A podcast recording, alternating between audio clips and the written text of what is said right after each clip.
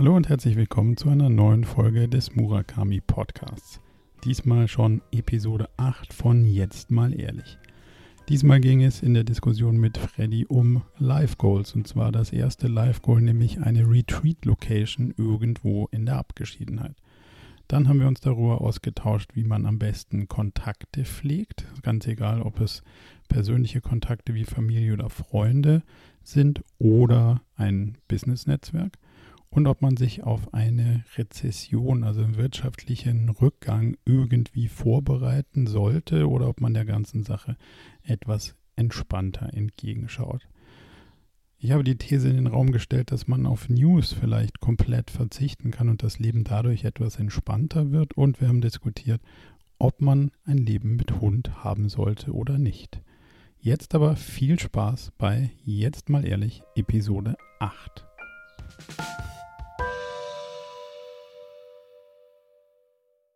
Hey zusammen und hallo lieber Marco zur Folge 8 von Jetzt mal ehrlich. Ich freue mich, dass wir heute wieder gemeinsam sprechen.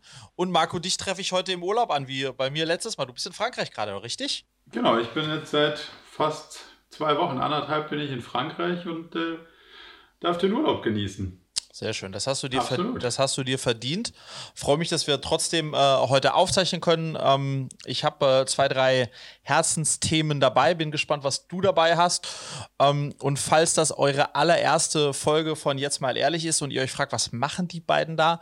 Ja, Marco und ich sind äh, sehr gute Freunde. Wir kennen uns noch aus Wiesbaden aus der Schulzeit und sind beide Unternehmer unterschiedliche Richtungen gegangen und ja, haben verabreden uns jetzt im Grunde um alle 14 Tage, um ganz ehrlich über die Dinge zu sprechen, die uns äh, beruflich und privat beschäftigen. Ähm, für mich ist immer so ein kleiner Seelenstriptease auch, lieber Marco, weil wir beiden so unterschiedlich sind, finde ich es so geil. ähm, genau, deswegen äh, so viel zu jetzt mal ehrlich und zu unserem Konzept. Freue mich, dass wir jetzt schon die achte Folge machen ähm, und äh, würde sagen, wir starten gleich ein. Ich fände es super, Marco, wenn du loslegen ja. magst. Ich meine, du bist im Urlaub. Äh, ich war ja sehr inspiriert in meiner Urlaubszeit. Was ist, was ist da bei dir so passiert, ähm, ähm, während du äh, sozusagen dich und deinen Gedanken ein bisschen freien Lauf hast lassen können? Ja, ähm, doch einiges. Also ich, ich darf meine Zeit viel mit Lesen und so verbringen und ähm, das, das ist ja meine Phase, wo ich Inspirationen herhole. Und wir haben uns ja vor einiger Zeit schon mal die Frage gestellt, was ist denn eigentlich mit den Life Goals? Also welche großen Themen, wenn man von Zielen spricht, hat man denn eigentlich so auf der, auf der Agenda? Und damit habe ich mich ähm, jetzt gar nicht mal ähm, konstruktiv beschäftigt, sondern es wird so langsam klarer, dass sich eine Sache daraus kristallisiert und, und die äh, habe ich jetzt von verschiedenen Seiten betrachtet und die ist schon seit vielen Jahren in meinem Kopf, aber ich habe noch nicht so wirklich einen Namen dran gekriegt und noch nicht so wirklich ein, ein Bild dazu entwickelt und das, das passiert gerade und ähm, vielleicht kann ich damit schon mal mit einem Live-Goal schon mal ins Rennen gehen mhm. und das wäre so eine Art Retreat-Location Okay. Habe ich schon seit vielen Jahren im Kopf. Ähm, andersrum könnte man es auch bezeichnen als eine Farm. So, mhm. die Farm ist ja der Golfplatz des 21. Jahrhunderts, habe ich gelernt. ähm, demzufolge ähm, nehme ich für mich wahr, dass ich immer mehr raus aus der Stadt und raus aus dem Rush und Leuten und, und, und äh, noch mehr, noch schneller, noch weiter, noch höher, sondern irgendwie eigentlich ganz happy bin, wenn ich irgendwo hier in Frankreich auf so einem grünen Hügel stehe und mir denke, so, wenn man hier jetzt so eine kleine Farm hinbauen könnte und da ein bisschen in die Berge schauen könnte, das wäre doch irgendwie genau das, was man, was man bräuchte. Mhm. Und dabei geht es mir gar nicht darum, ein Haus zu besitzen, sondern eher so einen Platz zu kreieren, weißt du, wo du, wo du hin kannst und wenn du dann da bist, dann kannst du dir Inspirationen holen, dann kannst du relaxen, dann kannst du einfach anders aktiv sein im, im Kopf und emotional, als du das bist in deiner normalen Umgebung. So. Mhm. Und das halt auch so für, für mehrere Leute ein Stück weit zugänglich machen. Also nicht, dass, dass, dass man was hat und sagt, ja, dann hat, dann hat einer eine Retreat-Location für sich selbst gefunden, sondern dass man das so ein bisschen Sharing äh, aufsetzt. So. Also, das ist der positive Teil. Ich habe langsam herausgefunden, dass das eins meiner, meiner Life-Goals sein könnte. Mhm. Ähm, und jetzt der, kommen wir zu, zu dem Paar, den ich ganz gerne mal mit dir diskutieren würde. Ähm, wenn ich dann zwei Minuten länger drüber nachdenke, dann wird das Thema schon wieder so groß, dass es dann in eine unrealistische Ecke abdriftet, weil man dann bräuchte man irgendwie äh, so viel Platz dort, dass man, dass es dann gleich äh, ein so großes Projekt wird, dass es nicht so einfach zu stemmen wird. So. Und damit rückt es dann schon wieder so in unrealistische und unnahbare Ferne. Also ich gebe dir kurz so ein, so, so ein Beispiel, wo ich gedacht habe, so, wir machen ja viel Workshops und die werden natürlich auch besser in der Natur statt irgendwo in so drittklassigen Hotels. Ähm, und dann wäre es doch toll, wenn man auch da Workshops machen könnte. Und dann bräuchte man aber gleich so viel Zimmer, dass es irgendwie für ein paar Leute reicht. Und dann wird es schon wieder super groß und unrealistisch. Und das wollte ich mal mit dir diskutieren. Wie schaust du auf sowas? Also wie, wie macht man es, dass, dass so ein Projekt, was man sagt, hey, würde ich voll gerne machen, aber wenn man es dann durchdenkt, wird es plötzlich so groß, dass man es dann gar nicht mehr angehen kann, weil es einfach unrealistisch wird. Also wie hält man so klein und so realistisch, dass man es auch angehen kann, wäre meine konkrete Frage. Wie gehst du daran? Äh, lass mich nochmal eine Verständnisfrage ähm, stellen, Marco, weil also Life Goals, das hatten wir, ich glaube, vor zwei, drei Folgen so mal für uns als Hausaufgabe mitgenommen. Life Goals für sich zu haben und für sich zu definieren, ähm, ist ja super. Ähm, und wir wollten uns ein bisschen dazu verpflichten, diese zu teilen und deswegen auch natürlich für uns selbst zu finden. Und du sagst jetzt, eine Farm, so eine Retreat-Farm zu führen, zu besitzen, ist, ist, wäre eines deiner Live-Calls. So, jetzt kommt eine Verständnisfrage. Ja. Bedeutet auch, dass du sozusagen alles, also du, wie, du würdest sie wirklich ja, äh, besitzen wollen, um sie dann zu betreiben als dein Lebensabendskonzept oder, mh, hm, et, weil, oder etwas, wo du sagst, hey, das will ich parallel zu dem, was ich sonst noch so mache, in ein paar Jahren haben, nur damit ich es verstehe? Ja, ähm, habe ich mich lange mit auseinandergesetzt und mir geht es gar nicht mal um, zwingend um Besitzen, sondern eher ums Kreieren. Also, mhm. dass es so ist, dass man, dass ich da hinkomme und sage, hey, hier kann, kann ich mich und Leute, die ich kenne und gut einschätzen kann, können die sich auch dort wohlfühlen und, und abschalten und zu neuen Gedanken finden.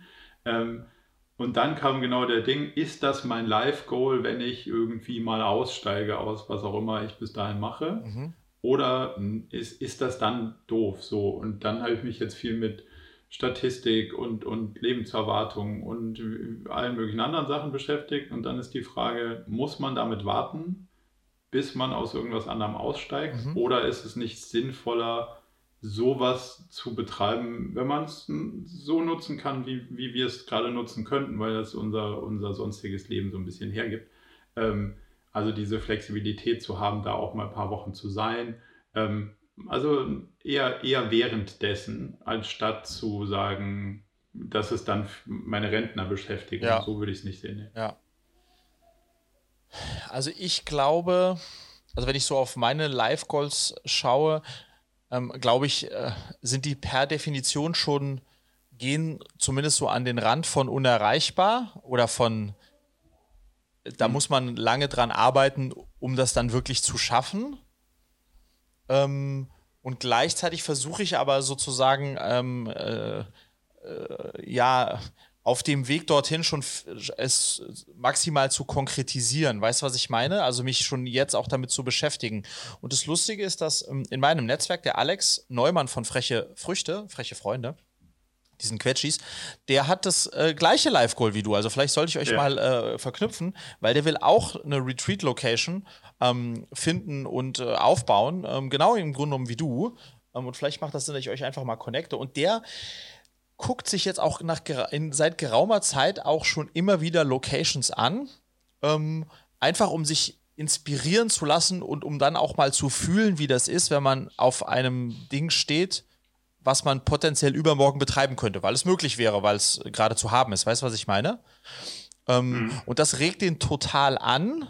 Und das finde ich eigentlich einen ganz spannenden Ansatz, sozusagen, oder mein, mein großer, eines meiner Life-Goals ist es, gemeinsam mit meiner Familie den Atlantik zu über, äh, überqueren, ja, in einem, in einem, Segelboot.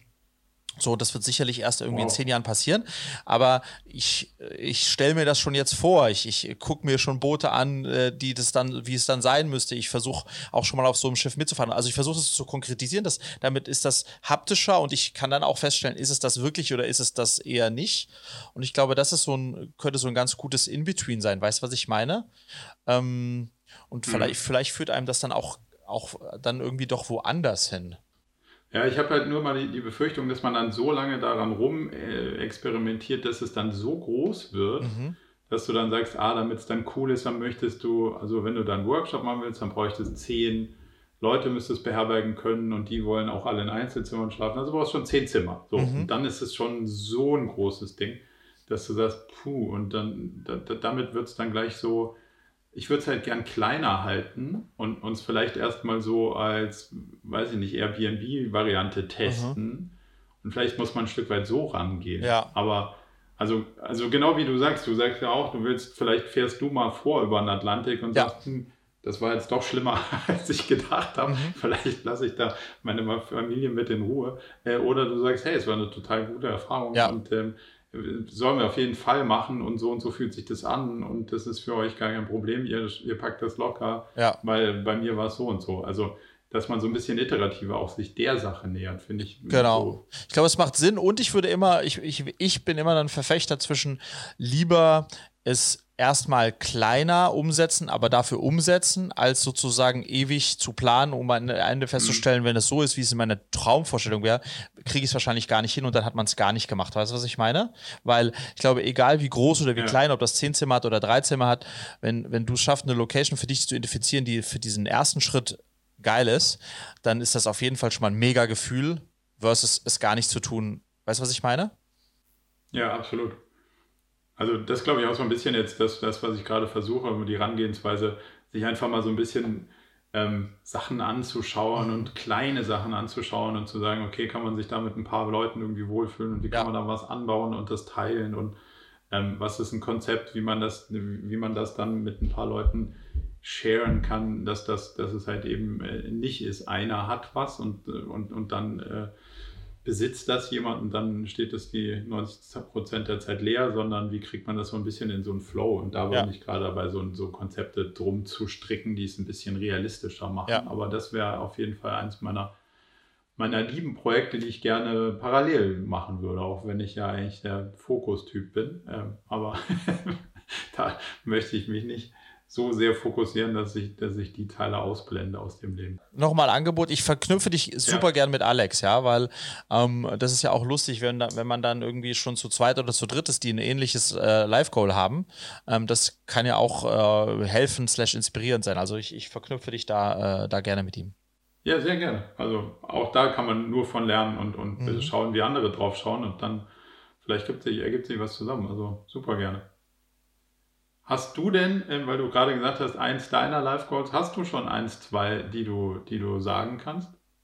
Ja, also das große, also ein, ein, eines meiner, meiner großen Life Goals ist auf jeden Fall, ähm, also viel Zeit auf einem Segelboot zu verbringen und da ist sozusagen die Atlantiküberquerung ist äh, irgendwie das Sinnbild dafür, ja. Ähm, ich bin ja halber Schwede und ich habe äh, immer wieder das Gefühl gehabt, in den letzten Jahren ist echt crazy, Marco, dass ich vielleicht in meinem letzten Leben Wikinger war oder so. Ja, also, weil wenn ich auf einem Segelboot bin, dann fühle ich mich irgendwie zu Hause. Das ist, ganz, das ist ein ganz besonderes, verrücktes Gefühl. Und deswegen fühle ich mich dem auch so da so hingezogen und daher der Wunsch, mehr Zeit auf dem Segelboot zu verbringen und, und so. Und das, äh, da wäre natürlich dann so eine Atlantiküberquerung so ein bisschen das Nonplusultra, inklusive dann äh, einer, ja, einer weiteren Tour. Und da ist mein Ziel, Live Goal, also ich bin jetzt ja 40 geworden, das auch wirklich bis zu, also innerhalb der nächsten zehn Jahre, bis ich 50 ähm, werde, umzusetzen. Ähm, und da gibt es halt gewisse Schritte, die man auch da machen muss, auch was die Erfahrung betrifft. Äh, ich habe jetzt momentan ein kleines Boot auf dem Wannsee. Äh, Im nächsten Schritt wollen wir uns ein, ein äh, bisschen größeres Segelboot in Griechenland ähm, äh, zulegen, um dann im dritten Schritt tatsächlich mit so viel Erfahrung zu haben, ähm, um auch wirklich so eine Atlantiküberquerung zu machen. Es gibt noch ein kleines Problem dabei. Also zum einen ist natürlich immer die Frage, wie macht man das mit schulpflichtigen Kindern dann ähm, und haben die überhaupt Bock dazu? Und Julia ja. ist kein großer Fan von Wind. ähm, also starkem Wind. ähm, und das könnte unter Umständen äh, zu Schwierigkeiten führen, aber ich muss sie noch ein bisschen, ich muss sie noch ein bisschen da dahin führen. Ähm, aber das ist auf jeden Fall eines meiner, äh, äh, eines meiner großen, meiner großen Live Goals, ja. Okay, hast du noch, äh, kannst du schon äh, einen Ausblick geben auf die anderen oder halten wir das als Hausaufgabe? Das, lass uns das nochmal als Hausaufgabe erhalten, aber sehr gerne für die nächste oder übernächste Folge vielleicht auch ganz konkret dann, ähm, äh, dann, dann auch mitbringen. Ja, finde ich gut. Ich habe auch noch nicht, also ich habe auch noch keine, keine weiterführende Liste oder so, aber das war so eins, was sich auf jeden Fall immer mehr rauskristallisiert mhm. und wo ich merke, ähm, es ist auch zum Beispiel nicht ein Haus am Meer. So. Also ja. Es ist irgendwas in den Bergen und weg von dem Tourismus und weg von dem, dem Crowded sein, sondern halt so Blick in die Weite und fertig. Ja. Also das wird mir immer klarer. Und das ist ja auch schön, wenn sich, wenn sich aus so Zeit, wie man sich nimmt, solche Sachen irgendwie so ein bisschen klarer rauskristallisieren. Ja. Was ist ein Thema, was du mitgebracht hast für heute? Ach, ja, ein bisschen, ähm, ein bisschen unerfreulich eigentlich. Ähm, ich würde ja schon für mich, äh, wie soll ich sagen, ich würde schon für mich claimen, dass ich ein guter Netzwerker bin, dass mir auch Netzwerken großen Spaß bereitet. Ähm, und ich liebe es auch zu kommunizieren. Aber ich musste jetzt feststellen, ich habe letzte Woche meine Schwester in Hamburg äh, besucht. Die lebt dort mit ihrer kleinen Familie seit vielen Jahren. Ähm, und äh, ich war eh in Hamburg, also ich dachte, hey, kombiniere ich das? Dann habe ich sie getroffen und dann hat sie mir sehr offen und ehrlich ähm, ja, gesagt, äh, dass sie super enttäuscht von mir ist, weil ähm, ich den Kontakt zu ihr so schlecht pflege. Um, und ihr dadurch das Gefühl gebe, dass, äh, dass sie mir, dass ich, dass sie mir gar nicht wichtig ist, was gar nicht stimmt. Um, und dann habe ich mit Julia darüber gesprochen, meiner Frau, weil mich das natürlich beschäftigt. Und, und dann habe ich eigentlich so ein bisschen festgestellt, dass es ein Muster von mir ist, ja, dass ich ähm, sehr, äh, wie soll ich sagen, sehr äh, äh, eng und emotional bin, wenn ich, wenn ich jemanden sehe. Aber dass es mir dann doch passiert, dass wenn ich dann, wenn das auf Distanz ist, dass ich, dass ich das nicht in der Lage bin, das, das, das wirklich gut zu pflegen. Und das ist natürlich für die Familie, im Freundeskreis, aber auch im Netzwerk super schlecht, ja. Ähm, und ich bin jetzt, frage mich jetzt gerade so ein bisschen, mhm. wie kann ich das, kann ich das verbessern, ähm, um, uh, um sozusagen da, weil meine Schwester sagt es mir ehrlich, aber es gibt vielleicht auch andere in meinem Umfeld, die, äh, die, die sagen mir das halt nicht so ehrlich. Und ich, ich, ich habe einfach festgestellt, dass ich das nicht gut kann. Wie, wie, machst du denn das? Weil am Ende des Tages muss man, ja, also wie wirst du deinem Umfeld gerecht, äh, wenn du sie nicht jeden Tag siehst? Ja, also wir hatten, wir hatten da schon mal so einen, so einen ganz kurzen Berührungspunkt mit so einem ähnlichen Thema, dass ich auch den Druck empfinde, gerne Freunde anrufen zu würden, die, die, ich, die ich lange nicht gesehen habe und, und dann doch irgendwie drei Business Calls sich da noch rein äh, sneaken und mhm. dann schon wieder die Zeit vorbei ist, ja. die man hat, um Leute anzurufen. Ja. Ähm, und ich versuche es zumindest mal so zu lösen, dass ich dann so, so kleine Pings äh, sende und sage so, hey, ich habe ein Buch gelesen, was dich interessieren könnte. Oder schau mal, das ist ein, das ist ein Laden, der spannend für dich sein mhm. könnte. Ich weiß, du bist da im Urlaub und das habe ich gerade äh, in dem und dem Blog gefunden. Oder wie, schau ja. dir doch das mal an, ist das was, was dich interessieren könnte? Oder einfach nur so ein Ich bin hier und mir ist eigentlich gerade ganz cool und wie geht's bei dir? Mhm. So wohl wissend, dass das viele meiner Freunde auch doof finden, dass man dann nicht eben anruft und sagt, hey, wie läuft's und lass mal eine halbe Stunde äh, äh, sprechen. Ähm, aber ich habe das Gefühl, dass es immerhin eins besser als nichts. Mhm. Und zumindest mal kommt man ja so in so einen, in so, in so einen, äh, in so einen Dialog, zumindest mal den, den kleinen, ähm, ja. den kleinen Ping rüber zu werfen und zu sagen, hey, ich habe dran gedacht. Und, und, und, das signalisiert für mich zumindest mal so ein, es ist mir wichtig. Mhm. Und möglicherweise ist es natürlich, wie du sagst, dann auch eine, eine, eine, Frage der Priorisierung, weil man könnte natürlich auch Freunde oder Familie oder wen auch immer anrufen und nicht den Steuerberater. So. Ähm, aber ich glaube, das ist, das ist für viele durchaus auch nachvollziehbar, dass das äh, gerade ähm, heutzutage und, und, in so einer ähm, Welt, in der viele Anforderungen auf uns einprasseln, dass man nicht alles unterkriegt, was man gerne wollte, aber wenn du signalisierst, dass, das, dass es dir trotzdem wichtig ist, dann finde ich es eigentlich ganz cool. Ähm, und das verwundert mich ein Stück weit, weil du ja super schnell im Antworten bist und nicht, also bei mir kannst du durchaus auch mal vier Tage auf eine Antwort warten, auf so eine WhatsApp oder SMS oder was auch immer. Ähm, weil ich dann denke, ja, da müssen wir drüber nachdenken oder ja, da muss ich jetzt mal antworten, aber jetzt gerade nicht. Ähm, und du bist halt super responsive und deswegen wundert mich, dass, dass, dass, dass du das dann in den Teilen nicht gut hinkriegst. Ja, ich glaube, aber das, da, da höre ich ja also raus, Marco, du, das ist bei dir auch eher inspirativ als systematisch, wie du, wie du das Thema angehst, right? Ja, voll. Ja. ja. Weil ich habe ganz spannend, ähm, unser erster Investor damals in Bodychange in 2013 war Carsten Maschmeyer. Und ich habe, also eine Sache mhm. hat äh, Carsten Maschmeyer, äh, macht er bis heute, die ich sehr, sehr spannend finde, lass mich das mal so formulieren. Ähm, ich bekomme von Herrn Maschmeyer jedes Jahr zu meinem Geburtstag ein sehr individuelles Geschenk und eine handgeschriebene, individuelle, nette Karte. Und geschäftlich habe ich mit ihm seit fünf Jahren nichts mehr zu tun. Und ich weiß, dass er ein ähm, Adressbuch, ein Kontaktbuch hat mit ganz vielen Informationen zu den Leuten, die in seinem Netzwerk sind. Und dann sozusagen wahrscheinlich im Kalender seine Assistentin oder wem auch immer zum richtigen Zeitpunkt dann solche Kontaktaufnahmen, Aufmerksamkeiten und so weiter rausschickt. Und das hat bei mir schon eine Wirkung. Also ich finde das besonders, dass er das so macht. Ähm, und das äh, kostet ihn sicherlich auch Zeit, um das, das sozusagen zu etablieren. Aber ich glaube, dass, ähm, äh, dass das sehr sinnvoll eigentlich ist und auch für mich sinnvoll wäre, weil mir geht es jetzt weniger halt um, ähm, um die Leute, die, wo ich sage, hey, die können auch mich anrufen, sondern ich habe ja ein schlummerndes Netzwerk von, von hunderten Leuten. Und da merke ich immer wieder, wenn ich dann da doch mal mich melde, dann ergeben sich daraus Dinge. Aber ich tue es viel zu selten. Und da glaube ich einfach, müsste ich ein bisschen besser ein System entwickeln, ähm, was natürlich dann in der Familie nochmal einen anderen Hintergrund hat, aber, äh, aber vor allem im Netzwerk, glaube ich, da lasse ich viel liegen, dass ich das eher, dass ich dadurch, dass ich es so sporadisch mache. Wenn ich dann dann jemanden treffe, dann ist das gut, aber ich glaube, das müsste ich, das müsste ich stärker systematisieren. Ich habe ja nur, also so, gerade wie du sagst, habe ich so ein spontanes Bauchgefühl und das ist genau, weil du sagst, ja, in der Familie ist es nochmal ein bisschen anders.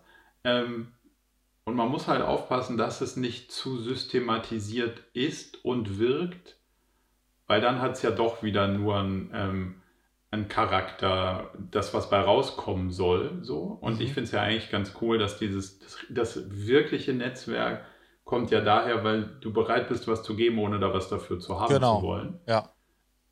Und wenn du das, wenn du das drei, vier Mal gemacht hast, dann, dann kannst du auch irgendwann mal sagen, du, äh, Freddy, ich habe ja jetzt ein Problem, kannst du mir helfen? Ähm, aber ich habe vorher nicht mich dreimal gemeldet, da, damit du mir hilfst, sondern einfach ja. aus dem, aus dem, aus dem, ja, aus der Sache heraus, so dass man da irgendwie Bock drauf hat. Und ich glaube, da, da ist so der schmale Grad zwischen dran denken, dass jemand Geburtstag hat oder halt äh, Kontaktpunkte aufsetzen, damit man dann irgendwie Benefits daraus ja. generiert. So. Und das ist, glaube ich, so der, aber also ich finde es durchaus sehr, sehr, wie du sagst, sehr wahnsinnig ähm, touching, wenn, wenn du so eine persönliche Bezugsnachricht kriegst und eben nicht so eine olle äh, ja. Facebook-Nachricht, wo man denkt so, puh, dann schreibt doch lieber nichts. Aber weißt du, was ich glaube, was ich mal probiere und ich kann dir dann ja erzählen, wie das bei mir gelaufen ist. Ich glaube, ich werde mir jetzt mal going forward für die nächsten vier bis sechs Wochen eine Stunde pro Woche einfach im Kalender reservieren, in der ich dann jeweils zwei bis drei Leute aus meinem Netzwerk anrufe, einfach so. Ja, cool. Einfach so. Das ist cool. So und äh, pretty random auch. Und, und ich, ich schau mal, was da raus wird. ich, äh, ich, ich glaube, dass mir, weiß mal, ich glaube, dass, dass, dass, dass mir sowas, dass, dass mir sowas, ähm, dass mir sowas helfen könnte. Ähm, ja, genau. Also das ist, äh, ich muss da drin besser werden ähm, und äh, ja, ich, äh, ich halte dich auf dem Laufen, wie ich das, äh, äh, wie ich das Thema angehe. Ah, eine andere Sache, die, ich, die, die fand ich super spannend, die Gary Wee äh, wohl macht oder auf jeden Fall empfiehlt zu tun. Ja. Der, ob es jetzt einmal die Woche oder einmal im Monat ist, der geht random in sein, in sein Telefonbuch und ruft Leute an, mit denen er Jahre keinen Kontakt mehr hatte. Hey, how are you, man? Und sagt, dass sich daraus immer die crazysten Geschichten ergeben, weil die Leute sich natürlich total freuen und so, äh, lebst du noch? Ähm, und das ist, äh, ja, weiß ich nicht, ob ich das jetzt zu meiner Hausaufgabe machen möchte, aber der hat das erzählt und äh, das scheint äh, für ihn gut zu funktionieren und finde ich auch eine ganz lustige, einen ganz lustigen Ansatz, ja, weil man ja, auch mal wieder mit jemandem zu telefonieren, mit dem man wirklich, weil wir haben ja über Social Media immer das Gefühl, dass wir wissen, was in der dem Leben der anderen vorgeht und dass man irgendwie doch teil hat. Aber so wirklich hat man es ja. ja. nicht, ne? Hm. Ja. Und gerade bei engen Freunden, also das finde ich ist nochmal zu unterscheiden. Da, da, also das, was man social findet, hat ja mit der Realität viel weniger zu tun, als man denkt. Ja. Das ist einer Punkt. Und in meinem ganz persönlichen, engen Freundeskreis, da finde ich Social auch genau gar nichts so mhm. von dem, was mich interessiert. Ja. Und demzufolge ist es eigentlich umso wichtiger zu sagen, so, hey, ich bin hier, äh, wie geht's dir und was machst du so? Und das, das ist, glaube ich, eigentlich ein ziemlich cooles Ding. Ähm, und, und, und vielleicht reservierst du dir zwei Spots und machst einen irgendwie Family und mhm. Freunde ja. so und einen Network Call, weil nicht, nicht dass dann irgendwie der, das random Telefonbuch doch dazu führt, dass du weder Freundin noch deine Schwester angerufen hast. Good point, ja. Äh, lauter, man sammelt ja über die, über die Jahre doch ein paar Telefonnummern in seinem ja. Telefonbuch. Wenn man da randomly durchgeht, könnte es doch recht lange dauern, bis man wieder den, den guten alten Freund erwischt hat. Ja, so. fair point. Aber finde ich eine coole Idee. Kannst du ja mal, kannst ja mal berichten, wie das, wie das gelaufen ja. ist. Mach ich. Vielleicht rufe ich auch dich dann an. Ja. ja, wir haben aber auch schon un unstrukturiert haben wir auch schon länger nicht mehr gesprochen, stimmt, was auch stimmt, interessant ist. Also für uns ist, der, ist, ist zumindest mal das ganz gut, dass wir hier einen Kalender haben, äh, der, der uns hin und wieder daran erinnert, dass man, dass man spricht. Yes. Also Marco, so viel, ich hab, so, so viel ich dazu. Ich habe eine Frage mitgebracht, ja. mhm. die ich ganz gerne mal mit dir äh, diskutieren würde. Ähm, und die ist ein bisschen ernster, so, also so grundlegend, aber zumindest mal auf die aktuelle Situation ähm, ge, ge, gestützt, hat man ja das Gefühl, klar, es ist eine Krise und es ist äh, jetzt ganz viel, was, was an Informationen auf einen einprasselt, aber irgendwie ist auch schon wieder alles so ein bisschen in Ordnung. Mhm. Also wenn du an Restaurants vorbeiläufst oder wenn du äh, mit anderen Unternehmern sprichst, ist irgendwie so ein bisschen alles schon wieder auf dem aufsteigenden Ast. Wenn du Aktienkurse anguckst, ähm, denkst du dir, ach, so, die, die guten alten Goldgräberstimmungen sind zurück. Also da ist ja Craziness angesagt. Aber so wirklich ist das doch noch nicht, also wir sind doch, wir haben doch noch gar nicht realisiert, was da so alles passiert. Mhm. Und das macht mir zumindest mal ein bisschen Sorge. So. Und meine konkrete Frage ist, bereitest du dich irgendwie vor, auf welche Form auch immer von, von einer Art ähm, wirtschaftlicher Depression. Also machst du die, die Schotten dichter, hältst du die, hältst du die Sachen mehr beieinander, als du es sonst machen würdest, bist du genauso fröhlich am Testen wie vorher auch, bist du vorsichtiger. Was ist dein, so, was ist so, so, so dein Bauchgefühl zu der ganzen Sache?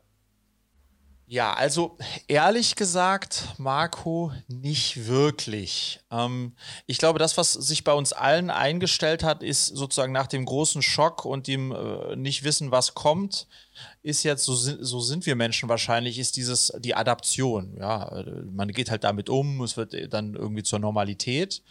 Ähm, ich glaube, das ist irgendwie so gefühlt bei uns allen passiert. Ähm, trotzdem wissen wir nicht, äh, kommt die zweite Welle, was passiert jetzt äh, und so weiter und so fort. Ähm, beim, für mich ist die Herausforderung, Marco, als Typ, dass ich immer so in Anführungsstrichen positiv denke, dass es um mich herum schon echt Bomben äh, hageln muss, dass ich anfange, irgendwie darüber nachzudenken, die Schotten dicht zu machen und auf, ähm, auf, auf Rückzugmodus zu spielen, ja. Das heißt, ich bin viel näher dran an, an den Überlegungen, wie kann man daraus aus dieser Krise und vielleicht jetzt noch größer werdenden Krise, weil ich liebe übrigens Extremsituationen, ich liebe auch alle Romane und Filme, wo jemand auf einem Schiff alleine ähm, äh, in einem Orkan äh, es ihm fürchterlich geht und die Aussicht auf 100 Tage kein Wasser und kein Essen, das liebe ich ja.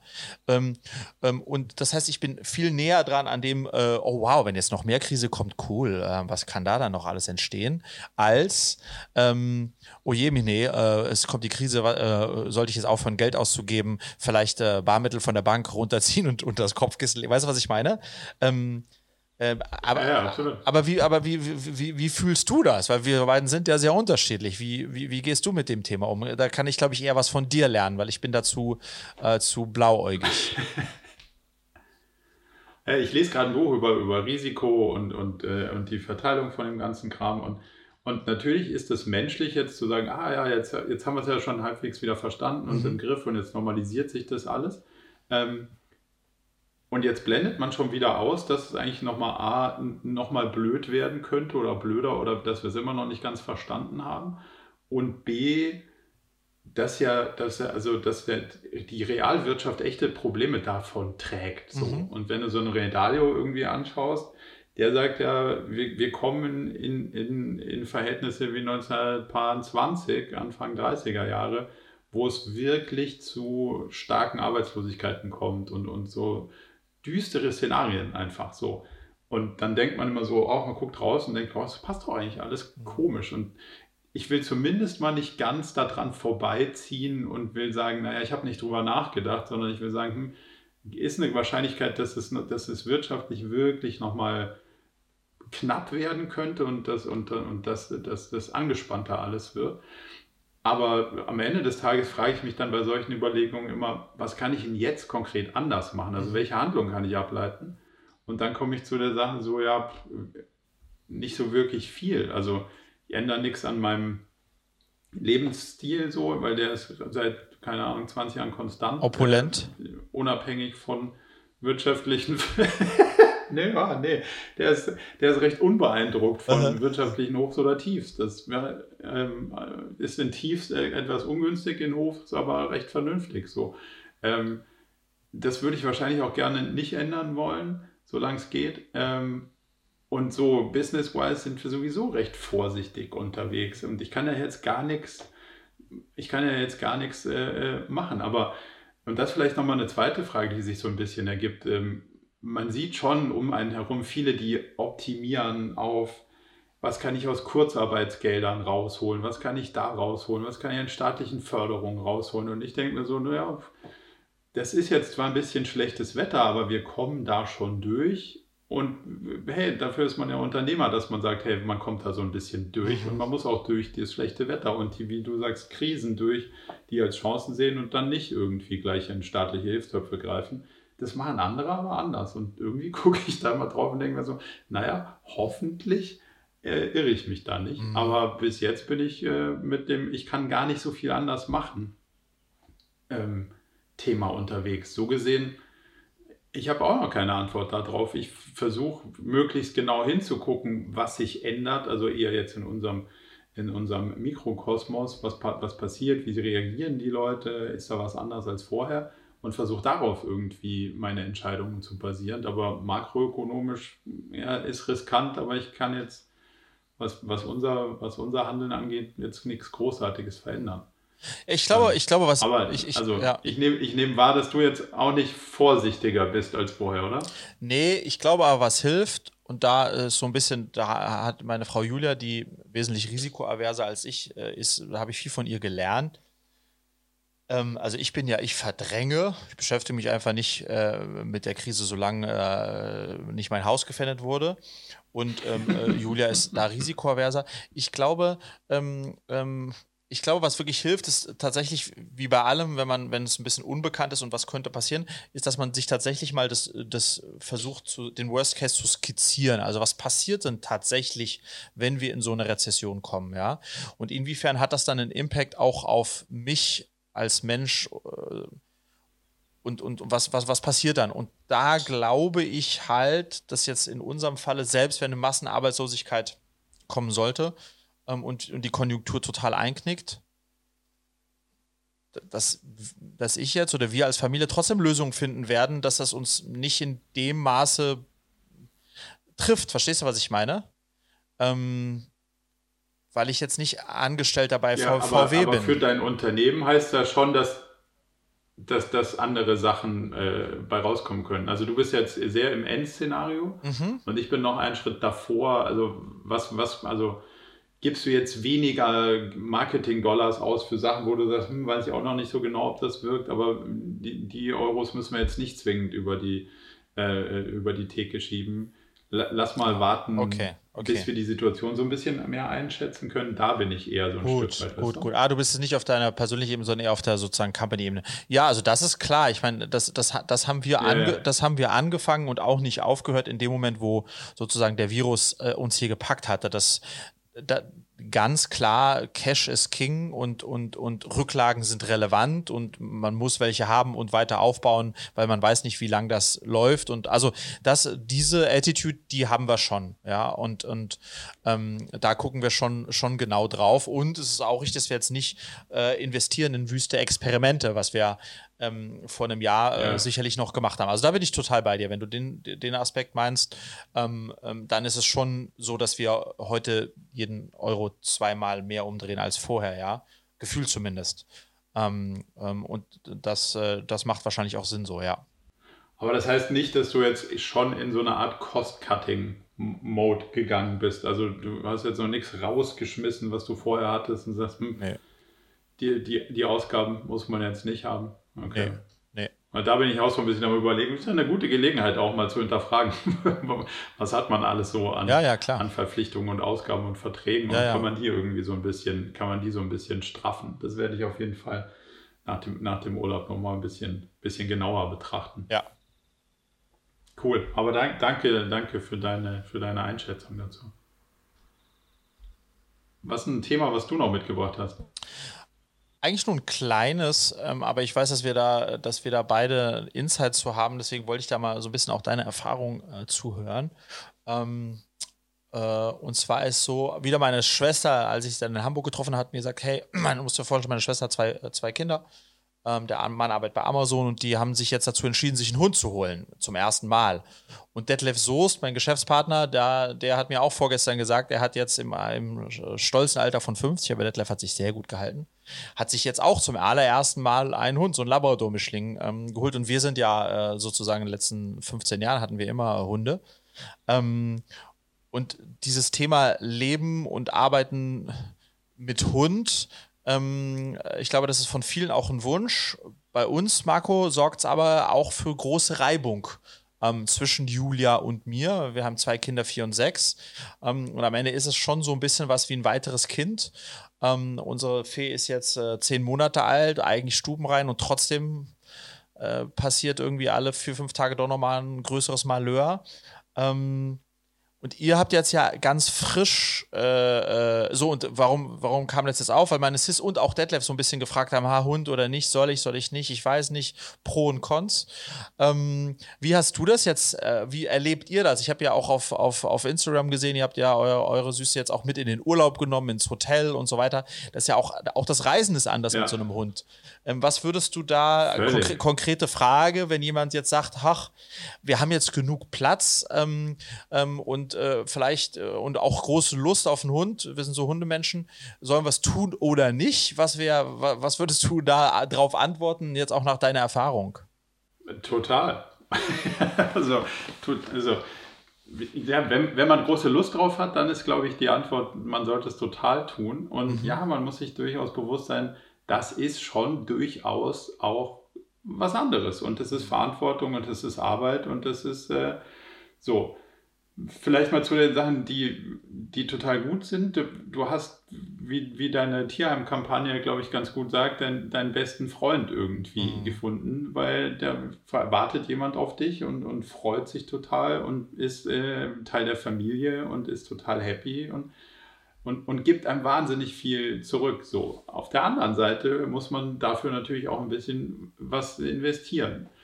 Und die Teile, die mir total leicht fallen, ist jeden Tag eine Stunde irgendwie mindestens draußen zu sein. Mhm. Und bei egal welchem Wetter habe ich damit genau zero ein Problem und hatte auch noch nicht ein einziges Mal das Gefühl, boah, jetzt muss ich da raus und jetzt regnet es und es mhm. nervt mich total, sondern ich bin eigentlich immer happy. Und je, je hässlicher das Wetter ist, desto happier bin ich, dass ich raus muss, weil äh, sonst würde man ja sagen, oh, du, hm, ja. kann ich auch mal zu Hause bleiben. Aber das, das so, das sind für mich die Vorteile, nicht die Nachteile. Aber die Nachteile sind schon, wie du sagst, mit Hund reisen.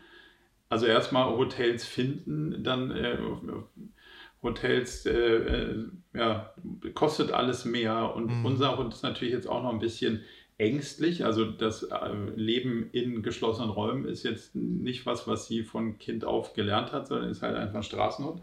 Demzufolge ist äh, ein Hotel so. Das ja. war jetzt ihr erster größerer Aufenthalt in einem Hotel. Demzufolge äh, musst du dir auch schon überlegen, wie kriegst du sie da rein? Ja. Was macht sie, wenn sie drin ist? Wie kriegst du sie wieder raus, ohne dass sie irgendwie Angst hat? Ähm, und das ist schon alles mit sehr viel, sehr viel Planung und Bedacht irgendwie äh, verbunden. Autofahren musst du dir auch überlegen. Hm, bei den 1500 Kilometer, die das jetzt waren, war nach 200 Kilometer das erste Mal ein Kofferraum ge, äh, gebrochen. Ja. Demzufolge musst du natürlich auch öftere, äh, öftere Pausen einplanen, als du gedacht hast, dass du einplanen musst. Aber das, das ist Teil des Deals. Ja. Aber ich würde jetzt nach, das ist jetzt irgendwie so seit Dezember bis heute, ja jetzt auch ein paar Monate vergangen und damit durchaus äh, Spaziergänge bei allen Konditionen und, und äh, verschiedenste Situationen.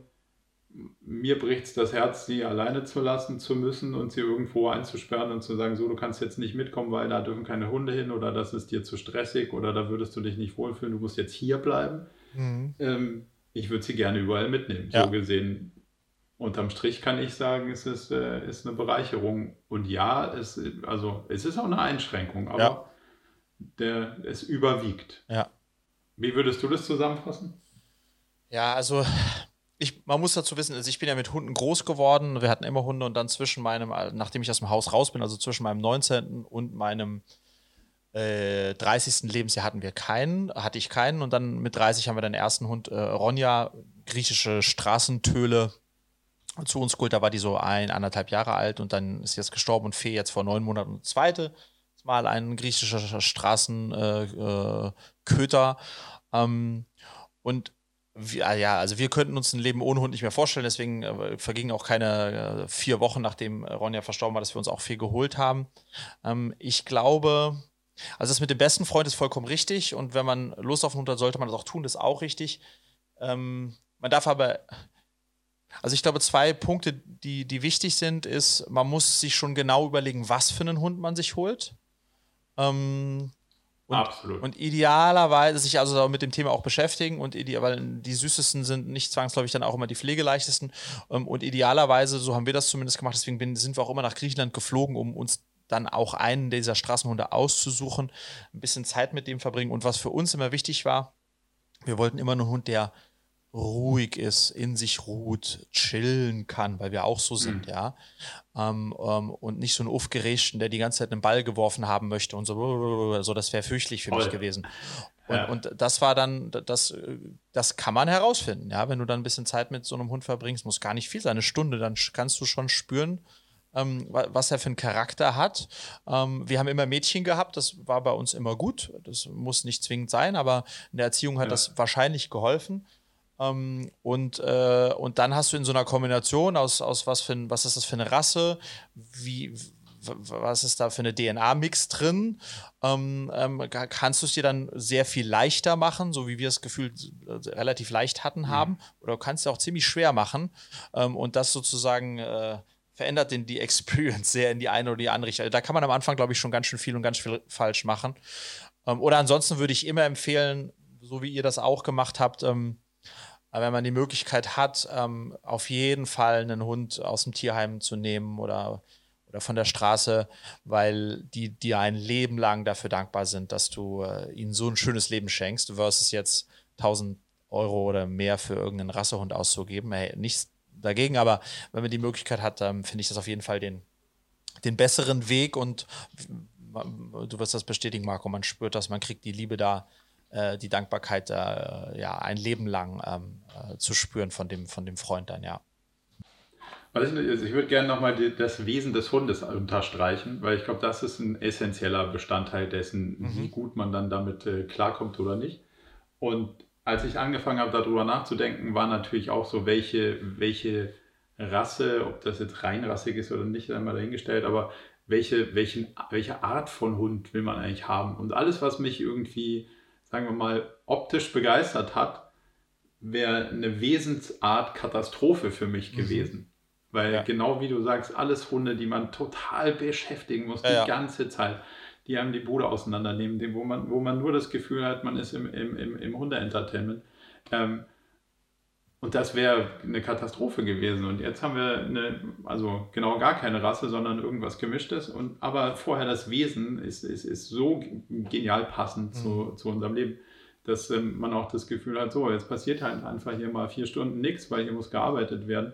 Das ist für sie okay. Und ja. wenn man dann sagt, so, jetzt passiert zwei Stunden total was, weil wir gehen spazieren, dann ist das auch total okay. Aber es ist immer das okay, was gerade passiert. Ja. Und das macht natürlich das Leben mit so einem Hund irgendwie äh, viel einfacher. Hätte ich sozusagen auf meine ersten Impulse reagiert und gesagt, hm, welcher Hund gefällt mir denn? Und das ist ja eher jetzt erstmal eine optische Geschichte, dann wäre ich wahrscheinlich jetzt nicht, nicht ganz so optimistisch äh, unterwegs. Und deswegen ja. würde, ich, würde ich eher dafür unterstreichen, den Punkt eher auf das Wesen zu achten, statt ja. auf die Instagrammability. Oh ja. Das bringt nämlich dann nicht so wirklich viel. Oh ja, oh ja. Und das fängt halt bei, hey, ist es ein Jagdhund oder nicht an? Wie viel Bewegung braucht er? Aber da gibt es schon viele Layer drunter. Voll. Und ansonsten auch an der Stelle gern nochmal ähm, äh, Verweis, wenn ich das machen darf, Marco, auf meinen YouTube-Channel. Das meistgeschaute Video, 600.000 Views, ist ein Video, wo es darum geht, da sollte ich meinen Hund anschaffen oder nicht. Und da erzähle ich so ein bisschen äh, ja die Reise, wo wir unseren ersten Hund hergehabt haben. Ganz, ganz tolle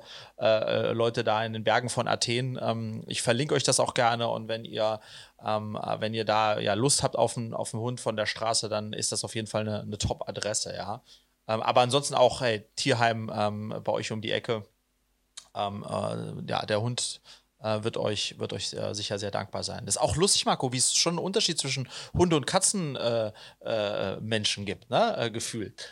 Ähm, Menschen gibt, ja. Ja, ja, aber gut, das ist nochmal noch ein anderes Thema. Marco, also ich bin auf jeden Fall der Hunde, Hundetyp. Same hier. Same hier. Aber am Ende sozusagen, und da habe ich dir ähm, ein bisschen was voraus, es ist mit Hunden wie mit Kindern. Ja, das ist, das ist großartig, aber man muss sich auch einfach davon verabschieden, dass die funktionieren. Die funktionieren nicht, Voll. sondern da, da muss man äh, sich dann eben drauf einstellen. Ähm, äh, und wenn man das dann auch möchte. Und nochmal zu dem Thema Spazieren gehen, was ja viele als leidig empfinden, das, das sehe ich genauso wie du. Das ist so großartig, weil das ist sozusagen dreimal am Tag geht man genau deshalb raus, was man sonst nicht machen würde. Und das ist ja dann wieder Bewegung, Natur. Natur äh, und so weiter. Also es ist schon, das ist schon toll, dass man dazu dann quasi gezwungen wird, auch wenn du sagst, dass es dich, das für dich kein Zwang ist. Ähm, aber das ist ein guter, guter Side-Effekt, sehe ich genauso wie du, ja. Ja, absolut. Ich hätte noch einen, einen, einen spannenden Punkt. Mhm. Äh, ich habe noch eine, äh, ein, eine spannende Frage an dich, ja. die ich gerne diskutieren würde. Kann man komplett auf News verzichten? Definiere News. Nachrichten. Also alles, was nicht, ähm, was nicht tiefergehende Analysen ist, so, also Bücher ist keine News. Mhm. Äh, ein Essay, lang, lang angesetztes, ist keine News. Nachrichten, alles, was man so handelsüblich als, äh, als Nachrichten. Ja. Äh, Explosion hier, äh, da und da neue Corona-Fälle mhm. bis zu äh, die neuesten Arbeitslosenzahlen bis, weiß der Geil. Also alles, was äh, als, als News medial verarbeitet wird. Mhm. So kann man darauf verzichten. Also ich würde sagen, ja, kann man, außer ist es einem wichtig, mit der Nachbarin im, in der Kita oder sonst wo über bei diesen Themen mitdiskutieren zu können, da eine Meinung zu haben. Ähm, aber jetzt, mhm. wo ich so ein bisschen drüber nachdenke, Marco, glaube ich, geht es mir sogar auch immer besser, wenn ich das ausblende, als wenn ich es hart konsumiere. Also vielleicht ist es sogar, sollte ich aufhören, News zu konsumieren oder zumindest mal phasenweise. Ähm, wie, wie das ist, das ist lustigerweise das? genau mein Punkt. Aha. Also ich, ich komme ja deswegen mit der Frage um die Ecke, weil Teil meines Urlaubs ist es genau auf News zu verzichten. Mhm. Und das mache ich irgendwie schon seit einigen Jahren, manchmal gezwungenermaßen, wie du sagst, wenn man kein Netz hat, manchmal absichtlich und jetzt mal dieses Mal absichtlich, obwohl hier Internet ist und alles, was man bräuchte, versuche ich eben genau mal darauf zu verzichten und ich merke, wie das entschleunigt mhm. und wie man, also A, habe ich, versuche ich sowieso nicht das Gefühl zu haben, zu allem eine Meinung mehr zu brauchen. Mhm. Also vorher brauchte ich ja zu allem eine Meinung. Mittlerweile bin ich auch ganz happy, wenn ich mal von was keine Ahnung haben kann. Ähm, keine Ahnung hatte ich vorher auch schon, aber jetzt auch keine Meinung. Ähm, und das ist, glaube ich, der, das ist ein entspannender Effekt. Und wenn man, wenn man dann sagt, puh, ich, News sind ja quasi Noise und darunter liegend gibt es eine Aussage. So ähm, und einen langfristigen Trend und, und diese Sachen. Und in, in dem Buch, das ich gerade lese von, von Taleb, ähm, der, ist, der ist schon immer so, der sagt News ausblenden, Wochenzeitung. Also mhm. der liest Economist, wenn man dann noch sagt, man liest Economist und, und die Welt so, mhm. dann hat man mehr als ausreichend ja, ja. Spiegel online und den ganzen Kram. Puh, ob das dann wirklich so weiterbringt, ist eine große Frage. Ähm, und dann jetzt zu meiner, meiner Selbstanalyse oder meinem Selbsttest hier.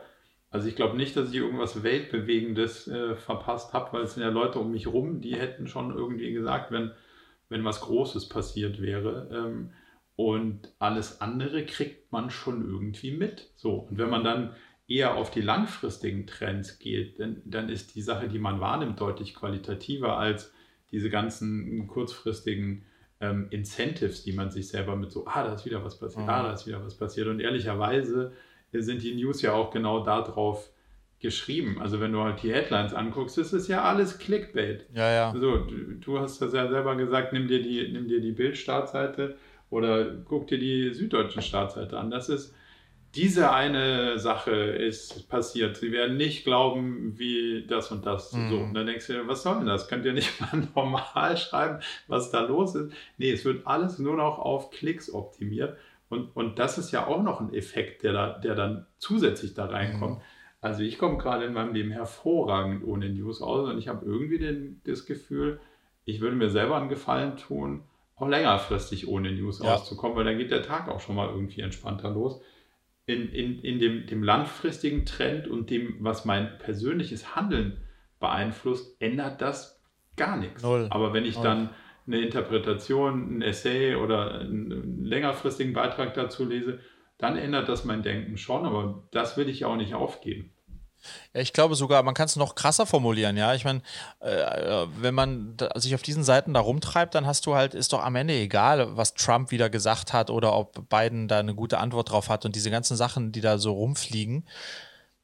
Eigentlich ist es ja dann. Äh, ja, Energie und Gedanken in eine vollkommen falsche Richtung, wo man sowieso keinen Einfluss drauf hat und die auch keinen Einfluss aufs eigene Leben haben.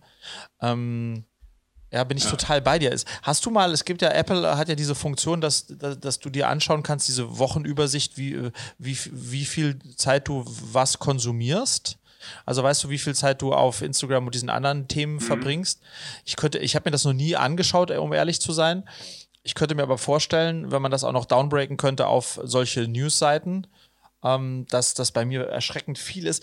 Ich, ich nehme dann so für mich immer so ein bisschen die Ausrede, ich muss ja wissen, was das Volk liest, um, um zu sehen, äh, um das vielleicht dann irgendwie mit Trends und Tralala für, wie könnte eine Werbekampagne oder eine Landingpage bei uns aussehen.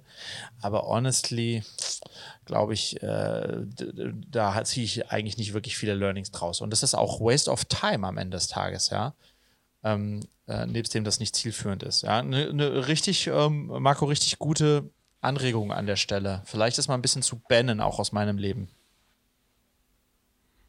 Ja, und, und, und dann habe ich mich gefragt, so, was ist denn mit so einem Economist? Und das ist zum Beispiel richtig teuer. Also verhältnismäßig zu dem, was man heute so ähm, gewohnt ist. Ich habe vergessen, was kostet, aber 30, 40 Euro im Monat bist du da, bist ja. du da schon dabei. Und wenn ja. du dann noch irgendwie ein zweites Abo irgendwie einbaust, dann, dann ist das schon ein Invest. So, und in der Kombination mit einem finanziellen Invest, das Zeitinvest von lauter Bits and Pieces, Clickbaits, die dich eh nicht weiterbringen, umzuschiften und zu sagen, ja, dann lese ich halt eine Wochenzeitung oder ein, ein, ein Wirtschaftsmagazin oder so, was eine, eine holistische Sicht der Dinge und, und Sachen tiefergehend analysiert und, und journalistisch gut aufbereitet, ist das, glaube ich, ein viel besseres Investment und es ist nicht so impulsgetrieben, dass du ja. die ganze Zeit getriggert wirst und ja, hier ja. ist noch was und da ist noch was und hier ist noch was, noch was Schlimmeres, als eh schon schlimm ist und es gibt einen noch größeren Idioten als Trump keine Ahnung, das bringt halt mich in meinem Leben auch so genau nicht weiter. Und ich merke gerade, wie entspannt es ist, all diese Sachen mal auszublenden. Und ich glaube nicht, dass ich jetzt eine Entscheidung treffen würde, die auch nur einen Ticken schlechter ist als vorher, weil ich jetzt zwei Wochen lang nichts davon gelesen habe. Ja, total, agreed, ja. Also das will ich mal in mein, mein weiteres Leben integrieren oder andersrum ausschließen, den anderen Krempel. Und mal, und mal schauen, äh, ob man dadurch ein bisschen ruhiger und klarer wird. So. Ja. Finde ich gut. Nehme ich auch, äh, nehme ich, äh, nehme ich auch für mich mit, Marco, ja. Cool, dann äh, werden wir mal berichten, ja, ob, wir was, ob wir was Großes verpasst haben. Oder falls wir was Großes verpasst haben, werden wir es schon merken. Ja, das ist ja sowieso letzter Satz dazu. Ähm, es gibt so viel, was man konsumieren kann und deswegen schreien ja genau diese Medien so laut, damit sie konsumiert werden.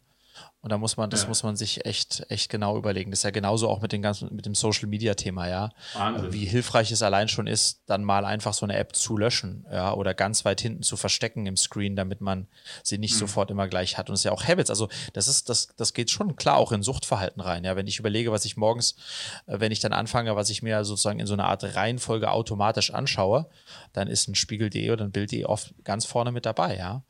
Ähm, und muss eigentlich nicht sein. Ja, also äh, danke dafür, Marco. Ähm, Nehme ich mit. Sehr gut. Die Newsindustrie wird uns nicht dankbar sein, aber vielleicht äh, die, die, lang, die, langfristige, der reale Journalismus könnte, ja. könnte gewinnen. Ich bin, ich bin gespannt. Also lass mal berichten, wie, wie die Erfahrungen so sind die nächsten Wochen. Yes. Das wären so meine Themen für heute gewesen. Ja, bei mir auch. Ich habe äh, hab auch äh, nichts mehr dabei. Ähm, also würde ich sagen, uh, let's call it a day, oder? Yes. Dann werde ich mich jetzt, jetzt geht das Wetter auch wieder langsam, äh, langsam nach oben. Sehr gut. Ich, ich wieder mit, äh, mit der Fortsetzung meines Urlaubs beschäftigt. Sehr schön. Dann wünsche ich dir, euch einen wunderschönen Resturlaub. Ähm, und Danke. wir äh, sehen, äh, hören uns dann in 14 Tagen. Dann bist du ja auch schon wieder zurück, oder nicht? Äh, könnte knapp werden. Könnte knapp werden. Gut, wollen wir da, schauen wir mal. So, auf die eine oder andere Art und Weise ja. werden wir das darstellen. Markus hat mich gefreut, dich gesehen, gesprochen zu haben. Ich hoffe, euch hat es ein bisschen unterhalten. Ähm, und dann äh, sehen, hören wir uns in 14 Tagen wieder bei Jetzt mal ehrlich. Ciao. Ciao. Zum Abschluss noch ein kleiner Hinweis in eigener Sache. Wir versuchen ständig herauszufinden, wie das mit dem Unternehmertum und dem Management heute eigentlich wirklich geht. Dafür treffen wir inspirierende Persönlichkeiten, die selber Unternehmen steuern und lenken und fassen die Erkenntnisse unserer Workshops in Blogbeiträge zusammen oder bieten offene Videosprechstunden, um mit anderen diskutieren zu können, wie moderne Techniken sich am besten anwenden lassen. Alle Infos dazu bekommt ihr regelmäßig in unserer Mailinglist unter murakami.com/newsletter. Meldet euch am besten gleich an, damit ihr nichts mehr verpasst.